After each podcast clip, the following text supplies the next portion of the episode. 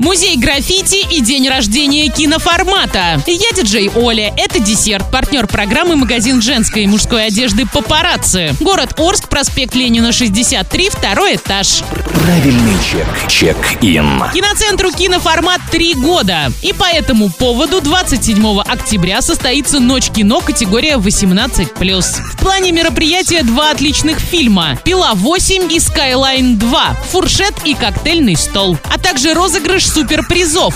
Два айфона 7 и гироскутер. Билеты уже в продаже. Travel Guide. Музей Urban Nation, посвященный такому направлению современного искусства, как граффити, открылся в Берлине. В нем можно будет проследить историю этого вида уличного искусства с 70-х годов прошлого века, когда оно зародилось в тоннелях нью-йоркского метро, до наших дней. Художники говорят, что несмотря на то, что их искусство преследуется по закону, за нанесение рисунков на стены домов в ряде городов мира можно даже сесть в тюрьму. Они хотят стать знаменитыми, хотят выставляться в музеях и продавать свои работы на аукционах. Музей открыт ежедневно, кроме понедельников с 10 до 18.00.